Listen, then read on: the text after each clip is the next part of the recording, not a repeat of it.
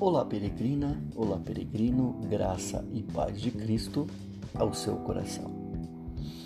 O homem paralítico que fora levado por seus amigos a Jesus em busca de cura foi baixado através de um buraco que havia no teto.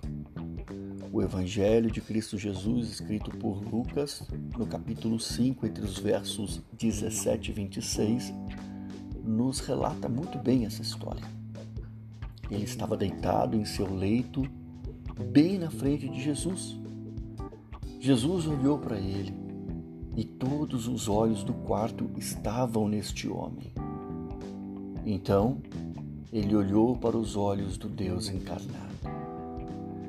Lucas capítulo 5, verso 20 nos diz que, vendo que a fé que eles tinham era grande, Jesus disse: Homem, os seus pecados estão perdoados.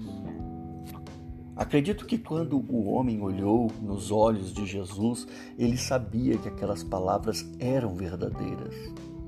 Ele sabia que Jesus havia perdoado todos os seus pecados ele não tinha mais medo. O verbo usado aqui na palavra perdoado tem o mesmo significado de jogar alguma coisa para longe. Seus pecados estão afastados de você. Foi o que basicamente Jesus quis dizer.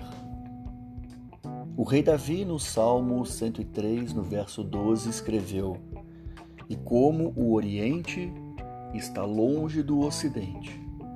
Assim, ele afasta para longe de nós as nossas transgressões. Da mesma forma, eu quero dizer a você que você não tem que ter nada a temer.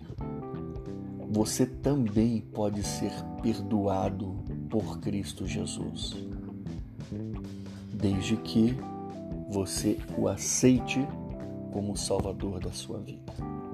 Quando você faz isso, ele afasta todos os seus pecados de você para tão longe quanto é a distância entre o leste e o oeste.